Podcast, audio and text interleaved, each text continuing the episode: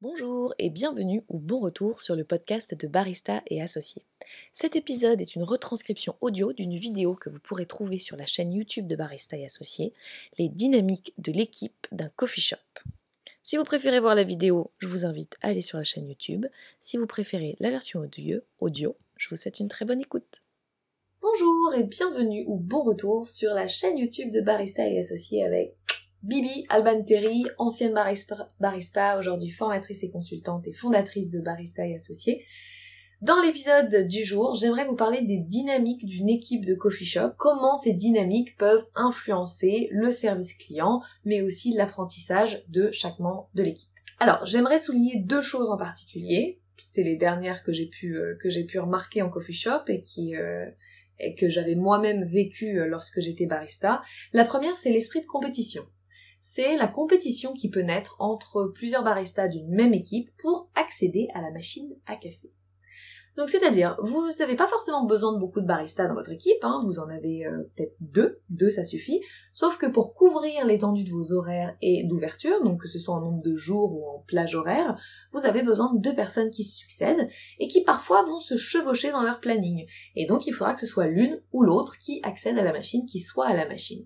Alors note en passant, euh, si vous avez plusieurs baristas qui travaillent le même jour et en même temps, il faut qu'il y en ait un qui soit attribué à la machine sur une plage horaire assez longue, donc au moins une demi-journée. Pourquoi? Parce que si vous changez les baristas à la machine sur une période courte, donc par exemple une heure chacun, à chaque fois qu'un barista doit se mettre à la machine, il a un temps de concentration pour se mettre dans sa tâche, pour se mettre dans son rôle, pour organiser sa routine, et c'est un temps de perdu en fait. Si, si, si vous changez de barista toutes les heures, ça veut dire que vous aurez à chaque fois 20 minutes où ce sera pas optimal, et si jamais il y a un petit peu de monde, ça peut être problématique.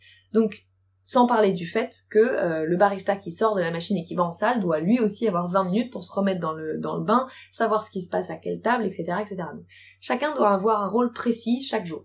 Donc, quand vous avez deux baristas en même temps, il est possible, et, j'espère qu'il va y avoir de la compétition entre ces deux baristas pour savoir qui va avoir le droit, qui va être nommé pour être à la machine ce jour-là. En quoi c'est positif? Parce qu'on peut se dire oui la compétition, bah dans ce sens-là, ça fait qu'il y a des petits combats, il y a des disputes, etc. Oui, mais ça peut être très positif. Je m'explique. Premièrement, parce que ça veut dire qu'ils ont très envie d'être à la machine à café et félicitations, vous avez embauché une personne motivée. Super, c'est une bonne première étape. Deuxième chose, ça veut dire que quand ils seront sur la machine, vu qu'ils sont particulièrement motivés, ils vont probablement faire plus d'efforts que d'autres pour produire un bon café. Or, le fait qu'il y ait une compétition avec quelqu'un d'autre va les pousser à faire encore mieux parce qu'ils vont devoir prouver que leur temps à la machine est mérité et qu'ils méritent d'en avoir d'autres parce qu'ils vont être meilleurs que l'autre barista ou au moins au même niveau. Donc en fait, ça va les challenger ça va les pousser à, à être toujours un peu meilleurs, ou alors, parfois, donc c'est une compétition qui va être plus, qui va, qui peut être très amicale, ou alors, quand c'est une compétition qui est très amicale, certes, ils vont chercher à se dépasser l'un l'autre, mais ils vont aussi chercher à s'aider pour accéder à de meilleures compétences à chaque fois. Donc ça, c'est très dynamique. Donc c'est bien d'avoir deux baristas dans une équipe, quitte à ce que les rôles changent. Un jour, c'est l'un qui est barista et puis l'autre qui est en salle, et vice versa ou un à la machine, un en cuisine, je sais pas ce qu'il est possible de faire, à peu près tout. Euh, mais c'est vrai que ça crée une certaine stimulation, une émulation qui est plutôt très positive. Donc le jour où vous avez de la compétition entre deux de vos baristas, certes il va falloir la gérer parce que il va y avoir des petites tensions, mais réjouissez-vous, ça veut dire que vous avez embauché des personnes qui sont ont vraiment à cœur de faire du bon café et vous avez une équipe qui est typique d'un bon coffee shop. Deuxième chose dont je voudrais parler dans les dynamiques de l'équipe d'un coffee shop et qui sont pas propres au coffee shop mais qui ont un gros impact sur le service client et sur le management de l'équipe, c'est les éléments moteurs et les éléments que j'appellerais satellites. Alors il y a peut-être un autre terme, mais pour le coup, je, trouve que satellite, ça colle très très bien. C'est quoi? Alors mettons que vous ayez, euh, je sais pas moi, 4, 5 personnes dans votre équipe, classique, encore une fois parce que euh, ben vous avez des horaires d'ouverture qui sont assez larges, sur plusieurs jours, donc vous avez besoin de personnes pour couvrir toutes ces plages horaires. Et sur ces 3, 4, 5 personnes, vous en avez deux notamment qui sont moteurs. L'un, ça va peut-être être vous, soit le gérant, soit le barista qui est très investi. Le deuxième, ben c'est la partie, euh, c'est celui qui s'occupe de la partie un petit peu complémentaire, donc soit il est en cuisine, soit il, il est manager, enfin je sais pas. Mais vous avez deux éléments moteurs. On va dire un gérant et un barista, ou un cuisinier et un barista. Enfin, en tout cas, le barista est censé être moteur parce que dans un coffee shop, quand même, celui qui a la machine a un rôle clé. Donc vous avez ces deux éléments moteurs qui souvent vont se retrouver à travailler ensemble dans les temps forts du coffee shop, donc les moments où il y a du monde, les week-ends, les déjeuners, et donc du coup, ils sont déjà des éléments qui, connaissent bien leur métier ou peut-être qui connaissent bien leur environnement plus que les autres, mais en plus le fait de travailler avec un autre binôme qui a à cœur de faire son travail au mieux dans l'environnement qu'il connaît et dont il se soucie, voilà, chercher la traduction du mot care en anglais. Mais donc, on a deux personnes qui sont investies et qui, quand elles travaillent ensemble, bah, se stimulent l'une l'autre et deviennent meilleures et meilleures et meilleures et deviennent un binôme qui fonctionne très bien. Qu'est-ce qui se passe quand vous ajoutez à ce binôme-là des personnes qui sont peut-être un peu moins investies, qui arrivent après, un peu plus tard dans l'équipe, qui travaillent en extra le week-end, ou qui travaillent en fin de journée, ou donc qui arrivent à des moments, ou qui arrivent en renforcement pour des déjeuners dans la semaine par exemple. Le problème, c'est que comme ces personnes arrivent en complément, qu'elles arrivent après, elles le sentent, et elles voient bien que les deux autres personnes ont les choses en main et qu'elles ont juste besoin d'un coup de pouce.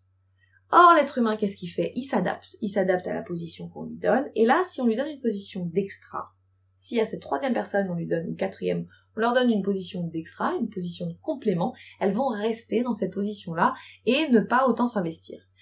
Du coup, elles seront moins au courant des subtilités du coffee shop, de comment l'endroit fonctionne, des clients, de la relation avec les clients, et ces personnes-là sauront très bien se débrouiller de manière générale, mais ce qui va se passer et qui peut poser problème, c'est le jour où il y a un changement d'équipe, pas au sens où quelqu'un part, mais au sens où il y a un remaniement des emplois du temps, et où il y a un élément moteur qui se retrouve avec un élément satellite.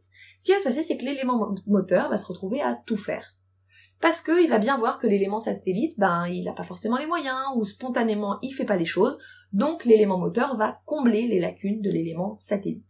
L'élément satellite, lui, ne va rien voir, parce qu'il a l'habitude d'être dans le rôle du complément, et que le fait qu'il ait moins de choses à faire, il trouve ça normal. Certains vont se remettre en question, mais naturellement, encore une fois, l'être humain dans ce genre d'environnement, il reste dans sa zone de confort, il reste dans ce qu'il connaît, et l'élément satellite va rester dans son mode de satellite. Donc là, il faut deux choses. Soit que l'élément moteur, qu'il soit manager ou pas, prenne les choses en main et dise écoute, on est dans une configuration différente, on est dans une configuration où ton rôle est aussi important que le mien et il va falloir que tu prennes certaines choses en charge et quand moi je prends une petite pause, et ben toi, il faut que tu montes d'un cran dans les responsabilités que tu prends et dans ton attitude au niveau du shop, c'est toi qui prends la charge du shop. Donc première chose, c'est l'élément moteur, l'élément moteur qui prend cette charge-là, sachant que dans certains cas, si l'élément moteur n'est pas manager, l'employé satellite risque de pas bien prendre en fait la directive ou les conseils ou voilà de, de l'élément moteur. Il faut qu'il y ait une légitimité, on va dire hiérarchique. Ce qui est dommage parce que ben s'il y a un élément moteur, un élément satellite, l'élément satellite devrait comprendre que l'élément moteur a plus de clés pour bien gérer le lieu. Mais encore une fois, on est dans de la facilité, on est dans du confort, et l'élément satellite, il voit pas pourquoi il se remettrait en question face à quelqu'un qui a priori n'a pas la légitimité de lui faire des reproches. Et on est, on est là-dedans, on est dans les reproches. Donc il faut que ce soit le manager, ou donc celui qui gère, qui soit vigilant face à ce genre de, pas de comportement, mais de rôle.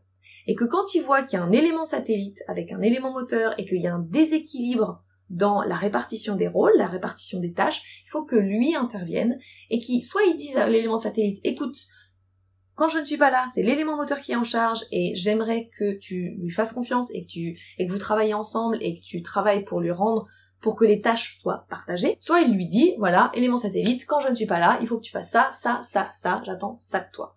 Pourquoi est-ce que c'est important de contrôler ce genre de choses? Parce que l'élément moteur risque de se fatiguer. Et de l'autre côté, l'élément satellite va s'ennuyer. Eh ben oui, paradoxalement, certes, il s'investit pas beaucoup, mais en même temps, il s'ennuie.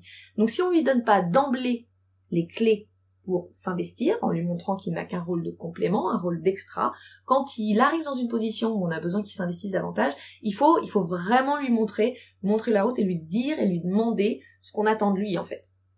Sinon, il risque de s'ennuyer. Du coup, ben, il y a plus de risques pour qu'il s'en aille, pour qu'il s'investisse de moins en moins, et oui, c'est possible. Et à côté de ça, l'élément moteur va, lui, se fatiguer, de plus en plus, jusqu'à arriver à un état de frustration, on va dire, j'en ai marre, je fais tout, je m'en vais. Sauf si les compensations qu'apporte le management vis-à-vis de cet élément moteur sont suffisantes. Et vice versa. Mais faut se méfier, on est encore au début du, de l'ère du coffee shop euh, sur la scène française, donc c'est des problématiques que vous avez peut-être pas encore tout à fait rencontrées, ou que vous commencez à rencontrer, mais soyez vigilants. En tant que gérant de coffee shop, en tant que manager, en tant que barista manager, ou, ou voilà, en tant que celui qui prend en charge le bien-être du coffee shop, faites attention à la place de chacun parce que tout le monde n'est pas capable de bien prendre sa place, c'est pas toujours évident, on n'a pas toujours toutes les clés. Quand on arrive en complément d'une équipe, ben on se positionne comme on peut. Quand on a toujours eu le rôle de moteur, pareil, on se positionne comme on peut. Et quelqu'un qui prend un peu de recul et qui est manager va pouvoir recoordonner tout ça pour que ben tout roule ma poule, pour que tout se passe bien. Voilà, c'est une vidéo euh, un peu différente, où on parle un petit peu moins de café, un petit peu plus de management d'équipe en fait, de, gestion des énergies entre, les personnes, entre les employés, entre les managers. J'espère que ça vous, ça vous apporte quelques clés.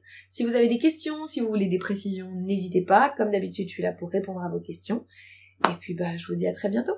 Merci, au revoir.